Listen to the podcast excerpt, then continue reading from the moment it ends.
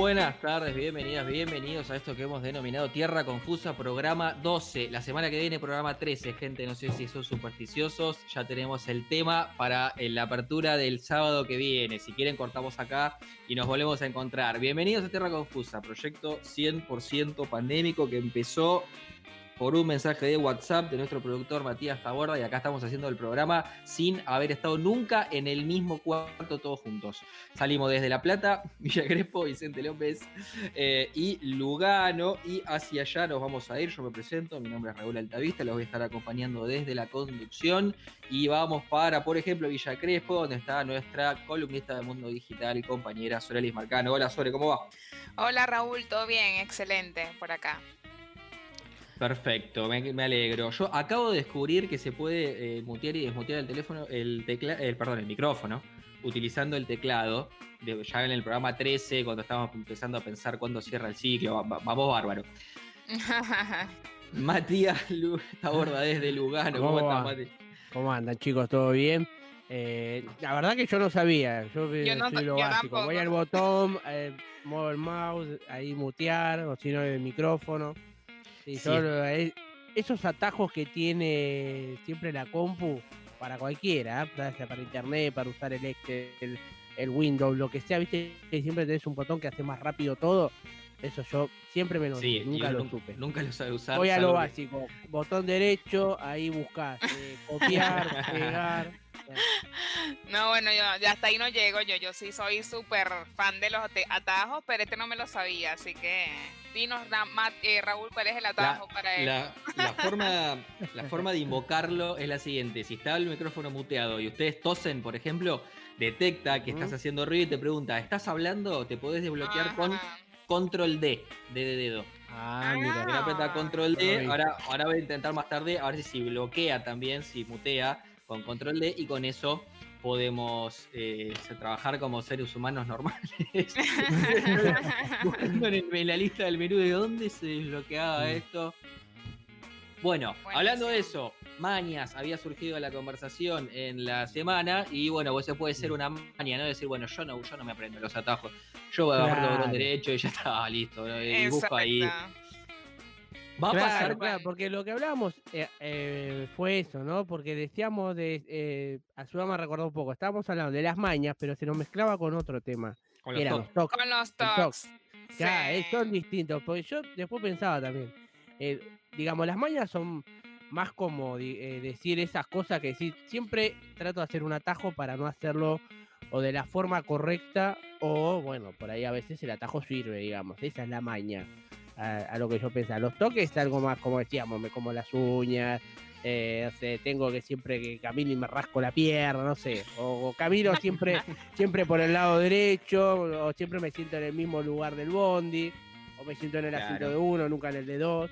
Pero maña puede ser, por ejemplo, lo que hablábamos recién, el tema de, los atajos en la compu, esa, esa es una. A mí tengo que pensar, tengo que pensar alguna maña que tenga tengo que pensar mucho, porque la verdad que así patente no se me viene alguna viveza. Me parece que estamos caminando otra vez, estamos caminando en la fina línea de equilibrio que hay, que no nos pase lo de la otra vez, que no nos poníamos de acuerdo, porque bueno, había distintas formas de, concebirlo. Acá en Venezuela, eh, a ver, Sore, explícanos si pensamos más o menos lo tenemos la misma idea. La, traducción latina. Sí, no, no, la maña es tal cual eso. O sea, no sé, la, gente que camina con las manos en los bolsillos siempre, es, es, como una maña totalmente. O no sé, la gente que tiene la maña de no tender la cama, no sé, para mí, no sé. la verdad ah, pensando en lo que estaba diciendo Mati, Mm. Más, más que todo se me ocurrían los que se mezclan, ¿no? Los que se mezclan con los tocs. Se me ocurrían que todos también pudiesen ser mañas. Así que bueno, tuve, estoy ahí como tratando de buscarlo por el otro lado. Pero sí, en Venezuela es eso. Hay gente, eso, le decimos eso maña, pues, o sea, incluso mm. borrarse las uñas también puede caer en maña. La verdad no sé en qué punto es toc o en qué punto no. sí, em, para mí es un toc. Para mí más un toque. Y digo que yo me acuerdo las uñas. Yo soy de comerme las uñas. Te digo que para mí es un Pero porque es un toque, un, un trastorno obsesivo de que no puedes tener las uñas largas. claro. O que siempre tenés hambre, o que siempre tenés hambre y algo lo mataste claro. de las uñas. Es lo más cerca que hay. Eh, me parece que hay como un espectro amplio, ¿no? Desde tox va hasta malos hábitos, como dejar todo para último momento, como hacer yo, como yo, que dejo que se me acumulen tres bolsas de basura para sacarla, por ejemplo. Digo, me, puede ser una mania, ¿no? Y hay personas maniosas. Yo me estaba acordando, eh, yo fui fumador en algún momento y por lo general el fumador suele ser bastante manioso, suele ser bastante molesto. Cuando uno trabaja con el fumador y comparte en invierno, que hay que entrar y salir, abrir la puerta, cerrar la puerta. Yo, yo tuve épocas en las que yo era el manioso y los que los maniosos eran otros. Bueno, ahí una maña podría ser, eh, digamos, en el caso del fumador es cuando no puede fumar en algún lugar y siempre se la rebusca para fumar. En, algún cuartito, en un lugar secreto que no lo vean, ¿viste? Si bueno, me meto al baño.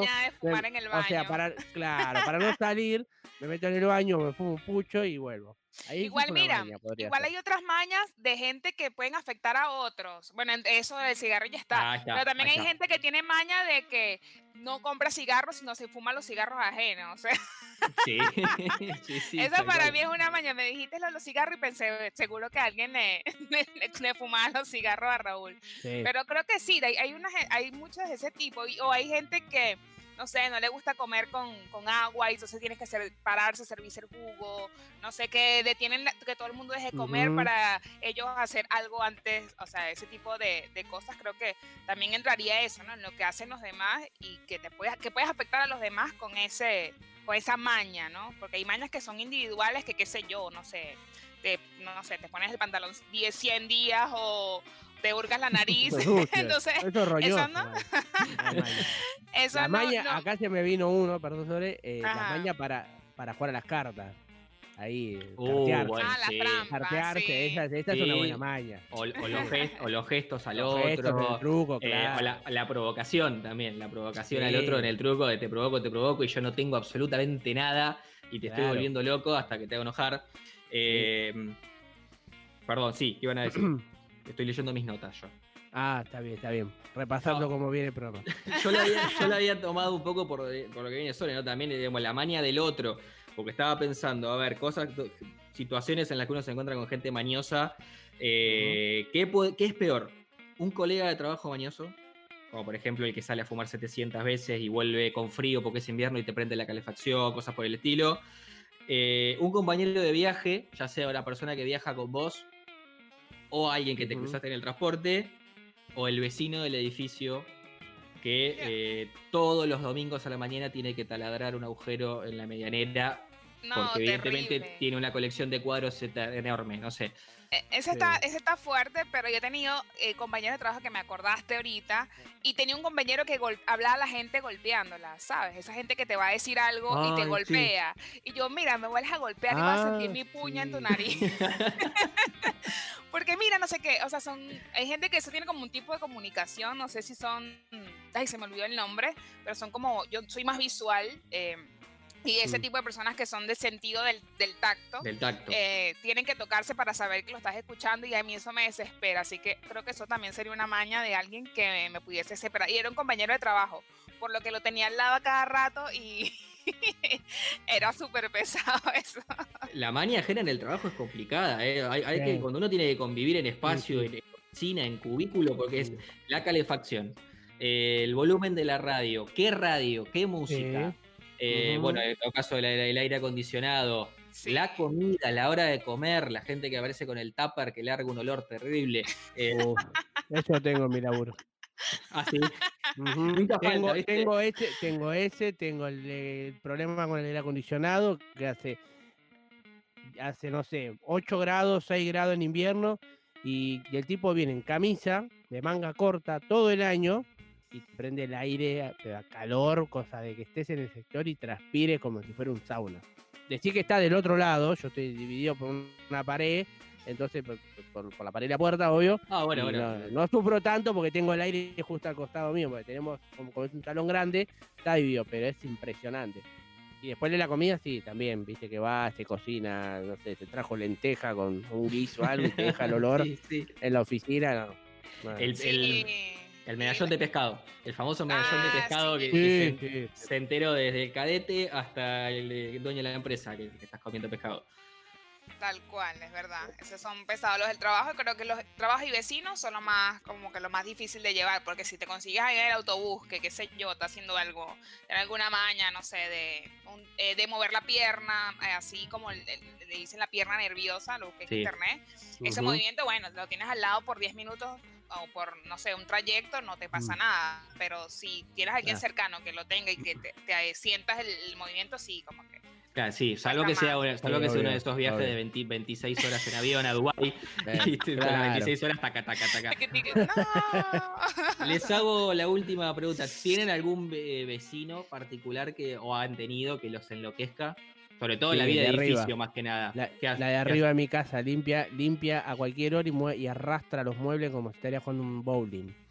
A cualquier hora, a las 7 de la mañana. Ayer me despertó 7 y pico de la mañana y me volví a dormir el otro día a la noche. Siempre a la noche se ve que la mina labura, labura de noche, y entonces, bueno, limpia o antes de irse o cuando llega temprano. Y arrastra, y si no es ella, es el hijo que le echa la culpa al, hijo o a la hija, que es más chiquita, que, ah, que juega, no, juega con unas pelotitas y vos escuchás que hace plaf, y son las dos y media de la noche. Y se cae como si fuera, claro, como, si fuera una pelota de bowling, ¿viste? una cosa, una bola, y y no, no, terrible, terrible. Es insoportable la mía. Ahora bajó un poco. Tuve, eh, hubo unos encontronazos, pero ¿Hubo bueno. problemas? Sí, sí, sí. Tuve, tuve que subir un día a las 3, 2 de la mañana porque ya no me dejaba dormir varios días. wow. yo, por, suerte, y espero que no, que no se mueva nadie y cambie esto, pero por suerte no tengo nadie aquí cerca. Pero sí está pasando, y voy a cerrar la ventana para decir esto, que el grupo del edificio se que se entere, que se entere. Vecinos de eh, Store. en el grupo del edificio se quejan de todo. O sea, tú escuchas en las 12 de la ah. noche llega un mensaje del grupo del edificio. ¿Quién está hablando? O sea, por Dios. o, alguien, o un sábado a las 10. ¿Quién que puso la lavadora? O sea, qué sé yo. Dejen vivir. ¿Tienen un ah. grupo de WhatsApp en el edificio? Sí, sí, sí. acá también. acá también, pero acá son lo más, la verdad que son lo más. Salvo, bueno, el muchacho, uno que vive acá cerca, no creo que esté escuchando. El chico del cuarto C, le mandamos un saludo. en la época. En la época ¿Vieron esa época estricta de cuarentena que no se veía nadie en la calle? No había nada, que el, vecino estornudaba y lo escuchabas porque había un silencio total. Y no sé por qué le agarraba la maña, justamente, al muchacho que era salía, sacaba el auto, se iba, volvía, entraba el auto. Pero toda la ceremonia en mi edificio es muy ruidosa porque las puertas son ruidosas, el ascensor hace ruido en todos los pisos, el auto que tiene es el más ruidoso del edificio, la cochera hace el pi, pi, pi ese cuando abre el portón durante 10 minutos y pone el flaco y entonces era pi, pi, pi, pi, pi, pi, pi, motor del auto, pi, pi, pi, del portón. Dos minutos y eran todos los sonidos en el otro sentido, pi, pi, pi, ascensor al otro, al rato, otra vez para un lado. No. conforme con eso, no conforme con eso, a media cuarentena adoptó un perrito que cada vez que él se iba, eh, se iba aullaba todo el tiempo. Entonces era no. pi, pi, pi, aullido paraba el aullido, salía de vuelta. Bueno, le mandamos un saludo, chicos del cuarto C. ¿Qué está tu mismo piso o no? Eh, sí, el, el, departamento de oh, frente. Lo peor. Ahora me venía a tocar la puerta. claro, pero por lo, claro, pero por lo menos si bueno, está en el piso de abajo, lo escucho de rato, me fumo la, la alarma, pero bueno, una cagada. Son cosas, cosas, de vecino, ¿qué vamos a hacer? Cosas de vecino. Vamos a vender un poco el programa de hoy. Vamos a hablar en blog de cine, vamos a hablar un poquito del fenómeno Disney Plus, no tanto de la plataforma ni necesariamente del contenido. Vamos a hablar de la serie de Mandalorian, que es como el caballo de batalla que están usando para promocionar la nueva plataforma y específicamente de cómo está hecho, porque la verdad que eh, posiblemente cambie la forma de hacer ficciones de acá a futuro y veamos un montón de cosas nuevas, no sé si buenas, pero eh, por lo menos cambie un poquito los paradigmas. Por otro lado, el mundo digital a cargo de Sore, que vamos a ver el día de hoy. Bueno, vamos a hablar un poco sobre la evolución de los dispositivos de almacenamiento de datos. Así que bueno, vamos a empezar un poquito retro y luego vamos a terminar viendo qué, qué viene en ese, en ese, para eso, pues, para eso, para el almacenamiento en el futuro. Excelente. Y que por el lado de música sin estilo, Matín. Vamos a estar hablando un poco de bandas de hard rock de finales de los 70, 80, principios de los 90, esa buena época de esas lindas bandas que había. Que ya creo que no hay muchas, están dando. No, sí, o, eh, estaría bueno que aparezca alguna banda, bueno, pero digo, nueva de, los últimos años, estaría bueno que aparezca alguna. Tendría que buscar si hay alguna así, similar a, la de esa época. Coincido absolutamente, son las 5 y cuarto. Esto es Tierra Confusa, vamos hasta las 6 de la tarde, quédense ahí, que en un cachito volvemos. Tierra Confusa, donde pasa de todo y nadie sabe explicarlo.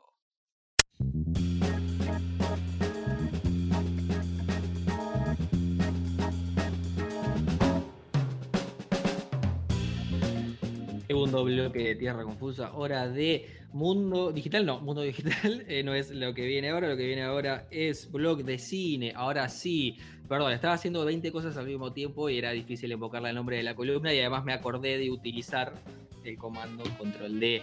Eh, ¿Han investigado un poquito sobre Mati la nueva plataforma Disney Plus? La verdad no, yo la, yo la había visto en otras personas, porque obviamente salió en España, creo, y en Estados Unidos, y bueno, Sí. vi que algunas personas estaban compartiendo eso y no, la verdad ni me, enteré que venía para Latinoamérica, pues, obviamente por las pu- publicidades, pero, pero no la he usado todavía ni... Espero, espero sí hacerlo, pero todavía no lo tengo. No, no, no, yo tampoco, yo todavía no, no lo usé más que mirar los afiches, obvio, en internet, que me enteré. Este, y te digo que estuve viendo de lo que vas a hablar ahora, que eh, del, del grupo Star Wars, que es algo que a mí, te voy a decir la posta, he ido a ver una película de Star Wars, no me preguntes cuál, al cine. Una. Me quedé dormido como campeón porque no me gustó, pero ni la nada, nada, no es una película que no sé cómo hay fanáticos de Star Wars que no me encanta. Está bueno todo el disfraz, pero no, no, te juro que no la puedo entender la película. no Mati, sé qué es lo te- que le vende divertido a Star Wars. Te Un popular opinion total. Sí, no, no, no. No. Mati, de- pero te banco, yo sí, yo pienso igual que Mati, pero no entro en esas aguas de, de decir tanto. Sí, No, el no. día que hablamos de opiniones impopulares, yo me hice cargo de que yo soy un fan totalmente bastardo de, de Star Wars. A mí me gusta, la- me gustan las naves, los edificios, los planetas, Claro, todo lo este, futurista. lo, todo lo- el diseño futurista. La verdad que las historias Sí. podrían hablar de un partido de tenis intergaláctico, me dan lo mismo. Claro. Pero bueno, la cuestión es que desde el martes 17 de noviembre, hace muy poquito, está disponible en Argentina Disney Plus, eh, que es en parte la razón eh, por la cual uno se queja tanto, eh, yo me quejo tanto, de que nos han ido sacando contenidos de Netflix y de otras plataformas, porque Disney es dueño de un millón de compañías, Ajá. incluido en los canales deportivos, Fox y ESPN, todo pertenece a Disney hoy en día, hasta Utilísima. Satelital es de Disney, y esto no es un chiste, lo digo de verdad. Eh, perdón, es de Fox que pertenece a Disney. National Geographic también está dentro de. National Geographic, Dicen que está bastante barato, ¿no? Eh, dos gambas sale el mes. No, de, a ver, a ¿no? eso, es- a eso- Depende cuál. Ah, había escuchado que era 200 pesos. A eso vamos a ir. El precio va a terminar siendo muy similar a, lo que uno paga de Netflix o de Amazon o de las que ya existen. Hay promociones y por esto vamos a hablar, porque lo que vamos a contar hoy va a ser fácilmente visible. Eh, por ejemplo, la típica para ver una semana gratis y después te lo empiezan a cobrar. Hay que ingresar un número de tarjeta de crédito, pero si uno se acuerda de sacarlo antes de cumplir la semana, en caso que no quiera continuar, lo puede hacer.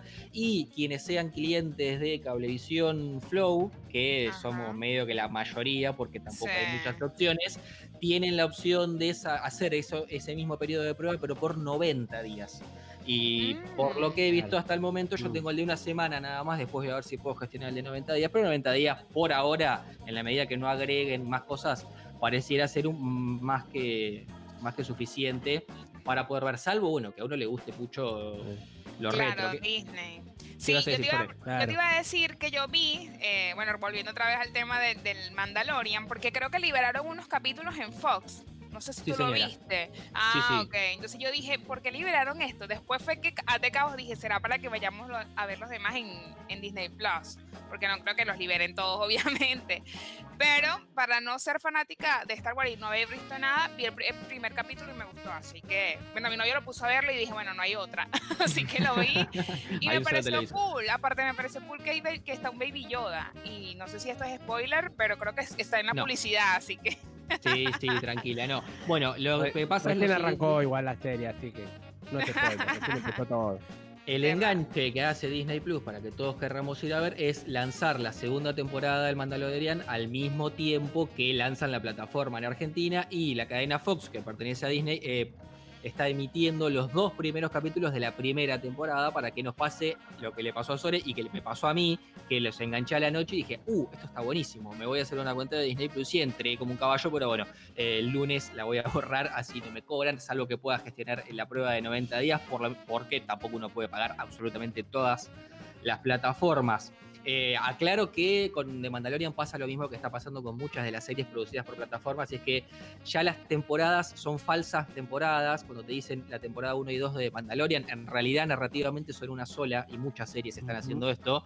Eh, escriben una temporada como una temporada normal, pero la corta de la mitad y te dicen hasta acá fue la 1 y después sigue la 2. Entonces las primeras temporadas a veces parecen como que terminaron en la nada y después explotan espectacularmente al final de la 2 eh, pero en realidad eran una sola cosa. Y lo mismo pasa con The Mandalorian, que yo les prometo que si la empiezan a ver, no se van a dar cuenta cuando pasan de la temporada 1 a la 2, salvo porque arriba dice T2, episodio 1. Si no, eh, seguiría siendo absolutamente lo mismo.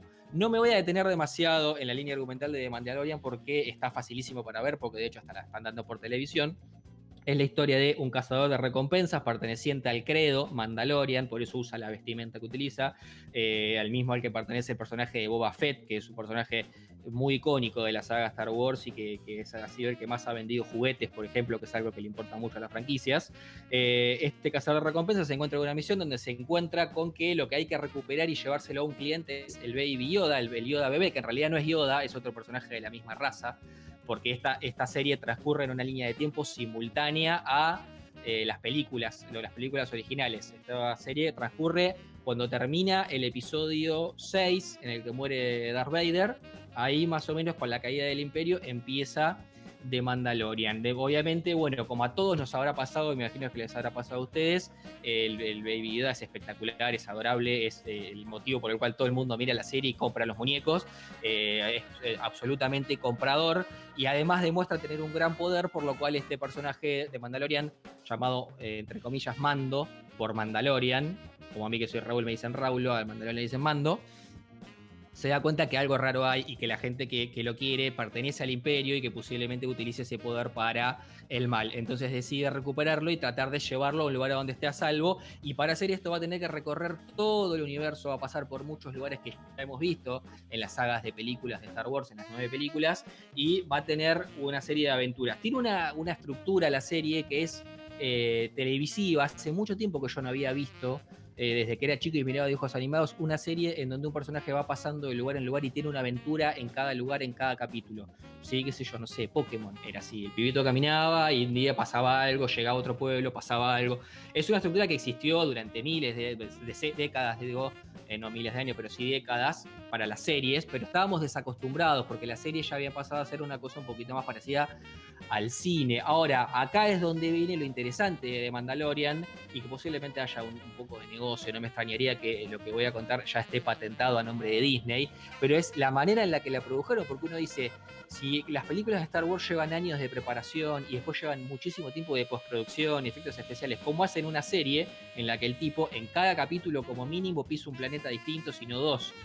¿no? Y con una nave espacial y con efectos especiales, etcétera. Bueno, eh, vieron que, por ejemplo, ahora en la era de las películas de Marvel, cuando se ven imágenes del making of, eh, cómo se hizo una película, vemos que los set de filmación hoy en día son prácticamente todos verdes eran el famoso green screen, donde los actores actúan, hacen de cuenta que tienen un montón de cosas alrededor que después agregan en postproducción. A veces, hasta hay personajes que son gente con trajes verdes eh, haciendo lo que tendría que hacer después el personaje animado. En este caso, han desarrollado para hacer esta serie una tecnología que es eh, un lugar que se llama el volumen, y el volumen es un set de filmación que es un espacio redondo que está totalmente rodeado por paredes LED de altísima definición que directamente proyectan el escenario donde está ocurriendo la acción. ¿Sí? Ven, eh, yo estoy intentando hacerlo acá en mi casa, ven que de repente eh, mi fondo de, pantalla estoy en Tatooine, es el planeta más recurrente de la saga Star Wars. directamente en este set se proyectan los escenarios que son hechos eh, con el motor Unreal Engine, que es el motor que usa la, empresa Epic para hacer los juegos de PlayStation, los juegos de PlayStation que son mundos, universos gigantescos, es exactamente lo mismo, pero llegan a un tipo, a un nivel de definición que parece fotorrealista, eh, y tienen absoluto control sobre todo lo que pasa. Primero, pueden cambiar el día, si es de día o de noche, pueden cambiar el clima. Si quieren correr un edificio de lugar, una montaña de lugar, lo pueden correr en el momento. Y pasa una cosa que es muy llamativa, es muy interesante, eh, que es la siguiente. Cuando se filma con este tipo de pantallas verdes hay un gran problema y es que eh, las luces del estudio pegándole a estas pantallas verdes generan una gran cantidad de luz verde que eh, se vuelca sobre los personajes y los personajes emiten reflejos verdes. ¿sí? Por ejemplo, hay una, hay una, foto del Capitán América con su escudo de metal que está completamente teñido de verde porque está rodeado en el estudio de cosas verdes y después hay que trabajar un montón de tiempo en postproducción corrigiendo eso, además de agregando todo lo que está atrás. Acá, en esta serie, el personaje principal, que es eh, de Mandalorian, eh, pertenece a, a, un credo, a una, a una población que se enorgullece mucho de sus armaduras. Y muy temprano en la serie, al personaje le hacen una armadura eh, que es totalmente brillante y que refleja todo el tiempo lo que hay alrededor. Entonces, la única forma sensata que había de hacer esta serie con este personaje era con esta tecnología, porque cuando uno mira la, armadura de, de, Mando, todo el tiempo está reflejando, por ejemplo, si está en un bosque, refleja los árboles, si están en el desierto, eh, refleja las piedras, refleja todo lo que hay alrededor de verdad como debería ser. Y otra cosa que ocurre también es que cuando eh, se utilizan pantallas verdes hay limitaciones respecto a los colores que se pueden usar. Si nuestro personaje es verde, va a quedar transparente en la pantalla verde y el pequeño Yoda es verde. Es tan, tan ideal la serie de Mandalorian para utilizar con esta tecnología que da la sensación que básicamente están promocionando la tecnología mediante esta serie para después vendérsela a otras empresas. No tengo la más mínima certeza de que están haciendo eso, pero la verdad que es tan perfecto como cuadra todo que no me extrañaría que la patente de esto termine siendo vendida para que se realicen otras series. De esta manera es que podemos tener esta estructura episódica en donde en cada episodio vamos a un planeta completamente distinto, un planeta desértico, un planeta con bosques, un planeta con lo que fuera.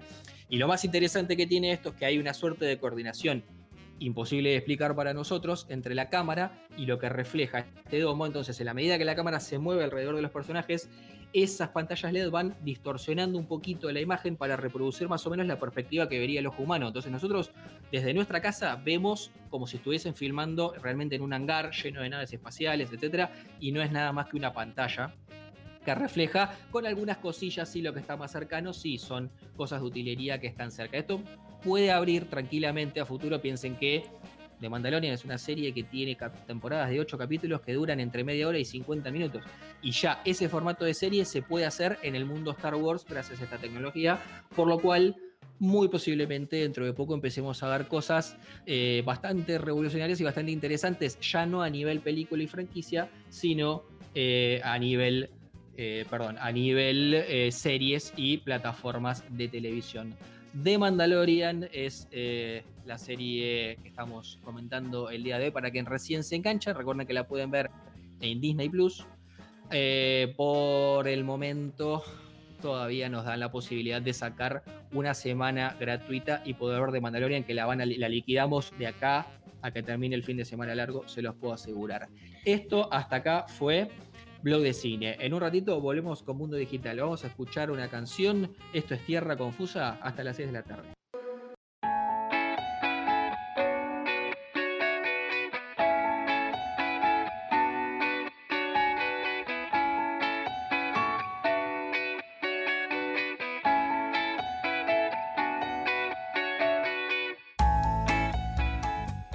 Mundo Digital, Consulismo Arcano, son las 17.35. Hoy no dije las redes sociales.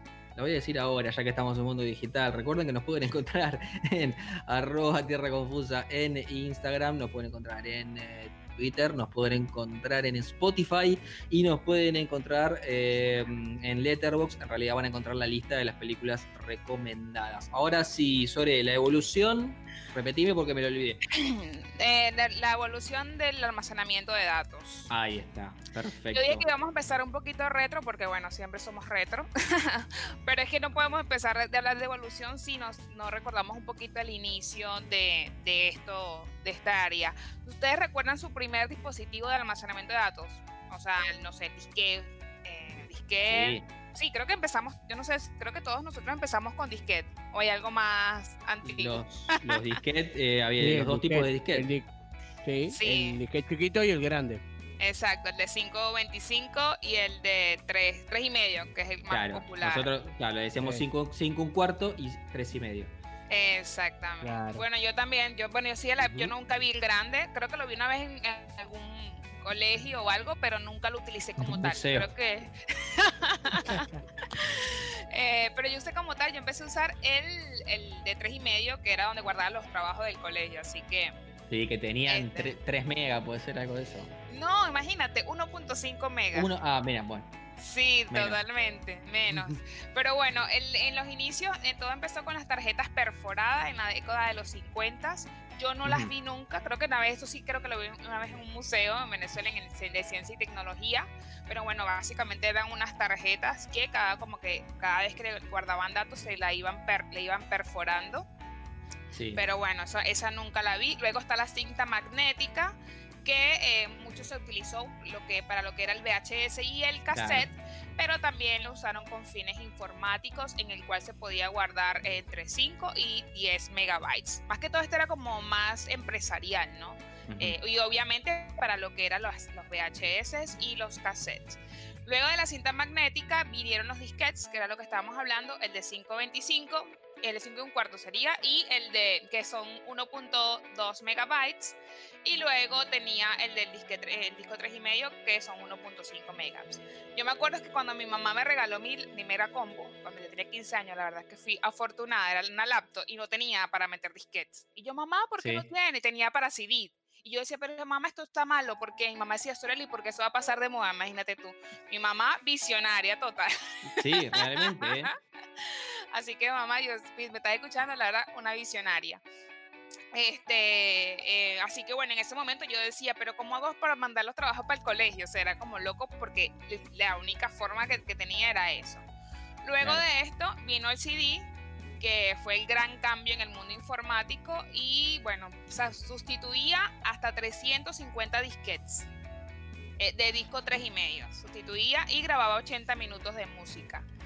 Luego de esto, a nivel industrial, se empezó a implementar el disco zip, que yo nunca lo vi, pero bueno, Sí. permitía sí. guardar entre 10 y 750 megas. La verdad que es bastante comparado con, con todo lo demás. Yo tuve una disquetera zip, eh, estaba ahí, en- estuvo en la transición del disquete común al CD y en casa había una y eh, teníamos eh, unos disquetes que tenían hasta 100 megas y yo tenía mi backup, ya, ya existía algo así como un, un internet del que se podía bajar música, etcétera y mi primer backup de música bajada de chico, que me acuerdo que estaba la gran parte de la discografía de Basis, por ejemplo, en, en un disquete zip que por ahí puede Mira. llegar a estar, eh, puede llegar a estar en mi casa. Puede Y llegar a estar y capaz que suene y todo bien, ¿oíste? Porque Sí. eso, eso se mantiene.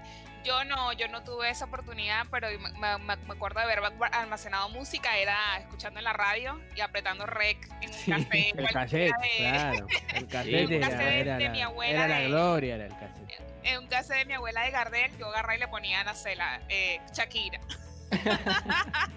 Entonces empezaba a volver y salía Shakira bailando otra cosa, una, una locura. Eh, pero bueno, el siguiente eran las unidades flash y el disco externo. Yo creo que esto fue el, el cambio total de cielo a la tierra, que es lo que eh, esto, esto vino con el inicio del milenio y fue lo primero que permitió editar algo dentro de la... O sea, editar en como en tiempo real. Exactamente, porque te acuerdas que los CD era como que tenías que volverlo a quemar. En Claro. cambio acá tú editabas en un pendrive lo que estaba, eso era como mágico.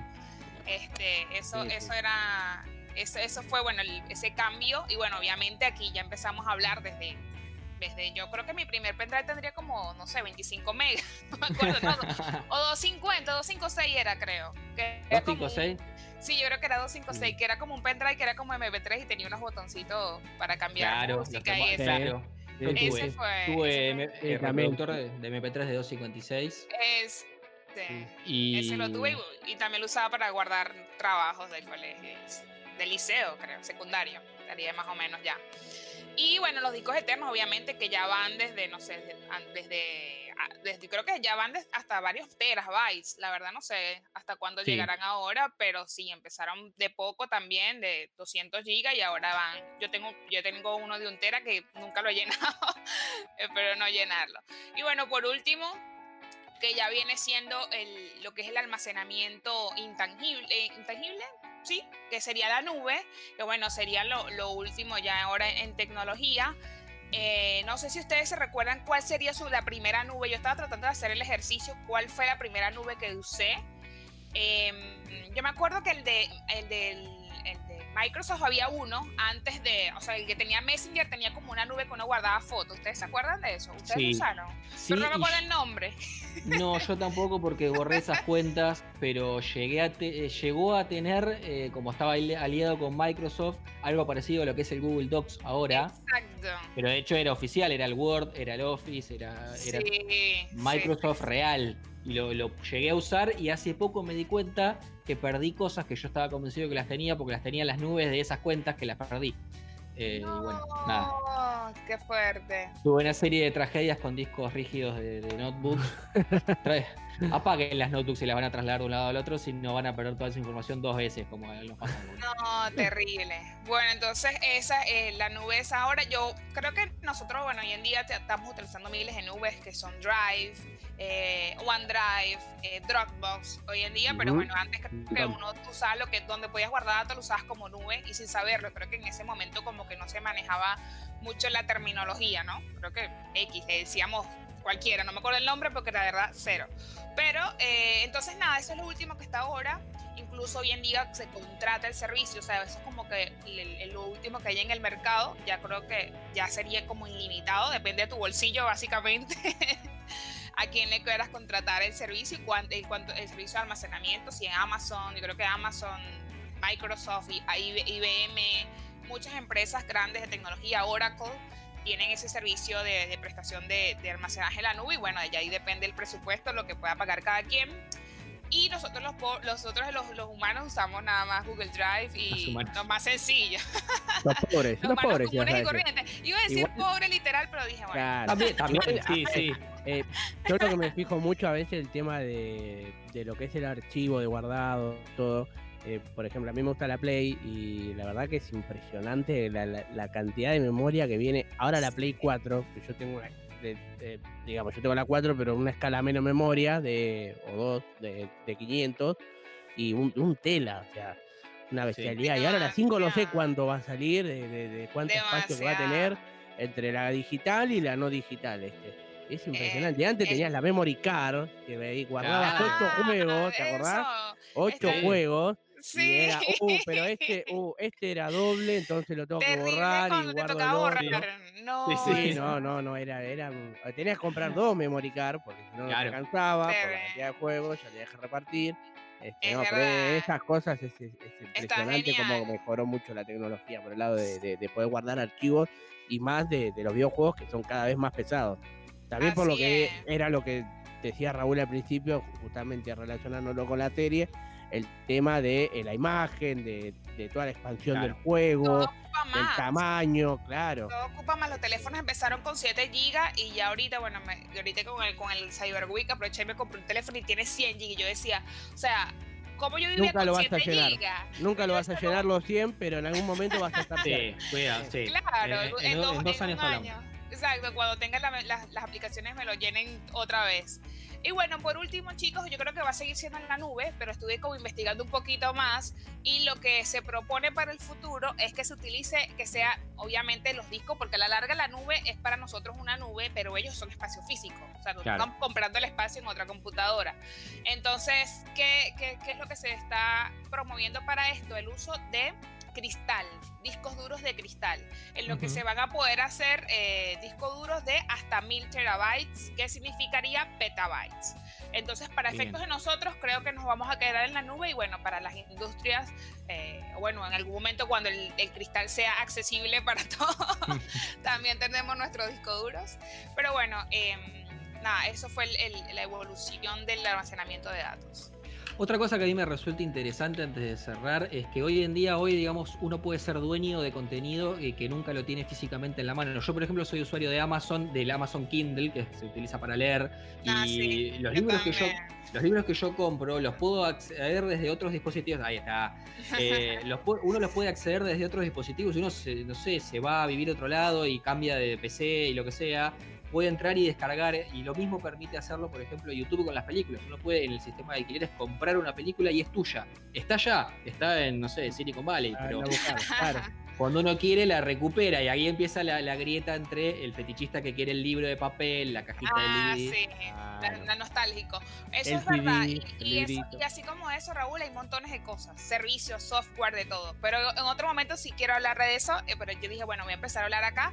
Y luego sí quiero hablar un poquito más de la cloud computing o la computación en la nube, que es- incluye eso que tú dices y otras cosas más.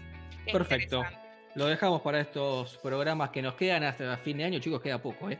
Estamos muy cerca de fin de año. Eso era eh, Mundo Digital con Solelis Marcano. Vamos a separar un segundito y seguimos con música sin estilo a cargo de Mati Tabarra. Estás escuchando Tierra Confusa.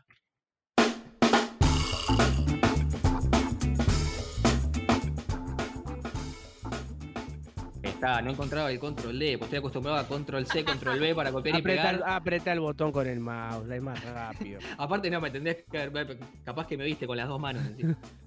Sí, vi movimiento ahí. Abuelo. Eh, Eh. Bien, ¿qué vamos a Bueno. escuchar el día de hoy, Mati? Vamos a hablar un poquito de estas míticas bandas de hard rock de los 70, 80, 90, así como Van Halen, los Guns N' Roses, por ejemplo. eh, bon Jovi podría entrar también. Pero bueno, he elegido otras bandas para variar un poco, algunas por ahí más conocidas, eh, todas conocidas, por ahí se escuchan un poquito más, un poquito menos. Así que um, hicimos un top 5, como siempre. Y vamos a empezar con el puesto número 5.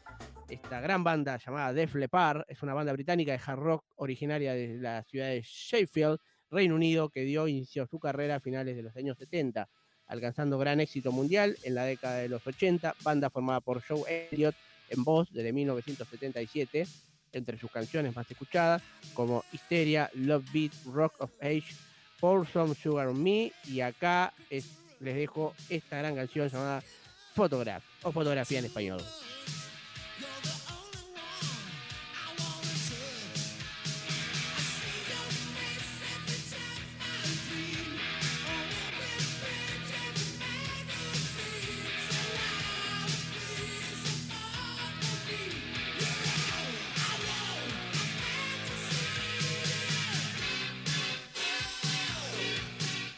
Esta es una época que a mí siempre me, me vuela la cabeza, ¿no? Porque estaba como el hard Mm. rock y uno Claro. escucha esto de hard no tiene nada, no sé si por ahí puesto en contexto, pero era como una música bastante, hoy por hoy bastante tranqui y Sí, sí. súper estilizado todo, ¿no? Sorry, vas a decir algo. Totalmente.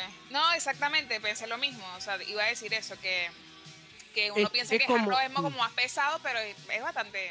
Claro, es- Suave, es, está por ahí bien. medio viceversa, porque es, es más, este, por ahí lo ve, ves los videos de, de todas las bandas de, bueno, esa época y estos saltos, peinados raros, viste, van y vienen, Sí. o sea, es, es distinto al, al, al rock, que es lo, es lo que uno por ahí se imaginaba el hard rock más pesado, como por ejemplo yo, Metallica, ya que acá Raúl es fanático, eh, muy distinto, otra rama. Y para mí una- un gran estilo, la verdad que, que ha dejado en varios, hace un par de años, la verdad. Pero bueno, vamos a pasar al puesto número 4, otra gran banda llamada Poison, una banda estadounidense formada en 1983 en Pensilvania, grupo conformado por Brett Michael en voz, guitarra, C.C. DeVille en segunda voz, Bobby Dahl, guitarra y bajo, Ricky Rocket, batería, percusión. Fue popular de los años 1980 hasta mediados de los 90, con más de 15 millones de álbumes vendidos solo en su país y más de 45 millones en todo el mundo. Siete álbumes de estudio, sacando canciones como Nothing But Good, A Time, Ever, Every Road As Hit Turn, gran balada, Talk Dirty to Me, y acá les dejo un Skinny Bop.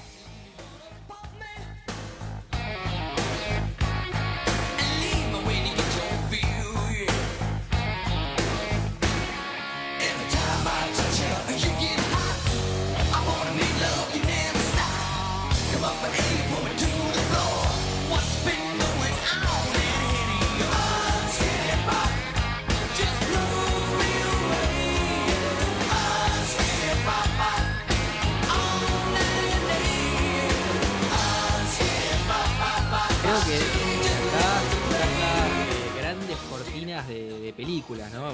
Música de fondo de película. Mucho, suena mucho este tipo de banda y por lo general Sí. suele quedar bastante bien. Bueno, el que eh, usa mucho es eh, Adam Sandler. Adam Sí, Sandler sus películas, desde la primera, que creo que una de las primeras, o la, la que la pegó, la del casamiento, allá en fin de los 80, todas son bandas de este estilo. Todas. Tengo grabada en la cabeza la escena de Billy Madison. ¿Te acordás que él tiene que volver a la secundaria ya de grande y él era fanático de Van Halen, ya pasado de moda Van Halen y llega con el y se saca así, se muestra la remera con el coso de Van Halen y los pibes le muestran la mira como diciendo ¿qué, le pasa a este viejo? Es verdad, sí, la verdad que bueno, son ca- canciones que han eh, usado mucho en, en muchísimas películas, como por ejemplo el Adam Sandler, querido o no querido. Eh, bueno, en el puesto número 3, esta es una banda que por ahí es muy conocida, por ahí acá no, me parece a mí no, no suena tanto, ni en, en- en general. Eh, hablo de Journey, es una banda eh, de los Estados Unidos. eh, su disco debut se llama tal cual como la banda, lanzado el 1 de abril del 75. Eh, alcanzó la cima del éxito en el de 1981 con el álbum Escape, que contenía canciones como Open Arm, Who's Crying Now y Don't Stop Believing. Durante ese periodo, la banda lanzó una serie de canciones de éxito, incluyendo como Don't Stop Believing en el 1981, más- el más vendido en la historia de iTunes. La separación de Stevie Perry de la banda, que era el cantante, que ahí decidió irse como solista. Eh, y bueno, fue el, último el último concierto que estuvo fue en el año 1987. La banda siguió con otro cantante llamado Arnel Pineda y se volvieron a juntar un 7 de abril de 2017 para una ceremonia. eh, le dieron la, eh, va la estrella a la fama, ¿no? Ahí en Hollywood. Y bueno, ahí se volvieron a juntar y a reencontrarse. Acá, eh, bueno, les vamos a dejar escuchando un poquito la canción Any Way You Want It.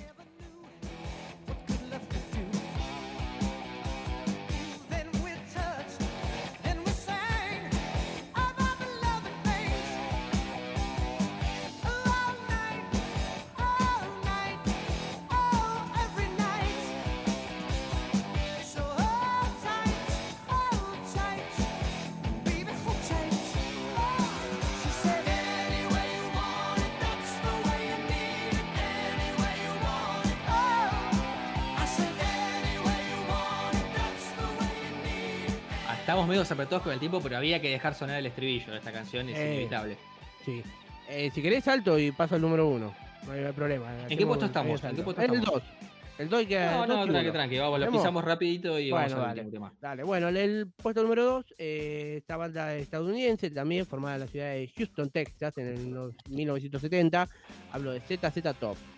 Eh, integrado por Frank Bear en batería, Bill Gibson voz y guitarra, Dustin Hill en bajo, voz y teclados. Eh, sus integrantes se han ganado el merecido lugar de honor de dicha historia a modo de banda de blues de la era espacial, al igual que el estado de Texas, donde proceden los ZZ Top, que combinan primitismo rural y un poco de en esa época tecnología urbana, ¿no? Me echaban un poco y un poco. Con 40 años de carrera, 18 discos en total, más discos de compilados, algunos éxitos, ¿no? Banda que recomiendo que escuchen. Vamos a escuchar del álbum Eliminator de 1983 la canción Give Me All Your Loving.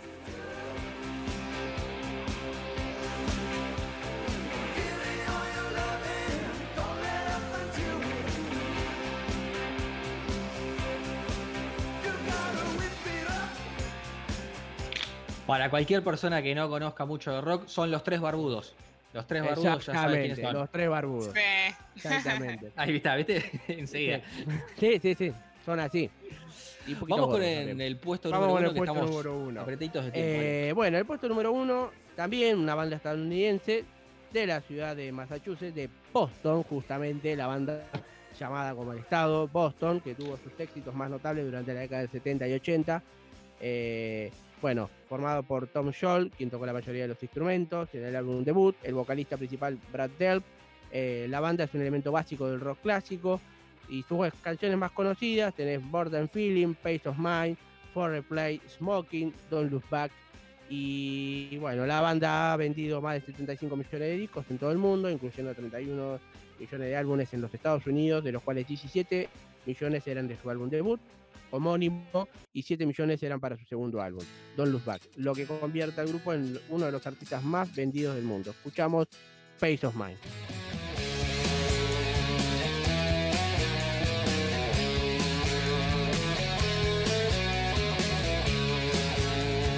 Mientras dejamos que suene Peace of Mind de Boston, nos vamos despidiendo. Esto ha sido Tierra Confusa. La semana que viene, programa número 13. Eh, tenemos que hacer algo especial. Por eso, hasta acá hemos llegado. Recuerden que pueden encontrar nuestros programas en Spotify y nos pueden encontrar en Instagram y en Twitter. Muchas gracias, Cruz Junkeller, por operación técnica y puesta en el aire. Hasta el sábado que viene. Quédense en el aire de Colmena escuchando Conga. Hasta la próxima, Sole. Nos vemos la semana que viene. Hasta la próxima. Bye. Chao, Mati. Nos vemos. Chao, chao, buen fin de. Te quedan escuchando Boston y después Conga. Hasta luego.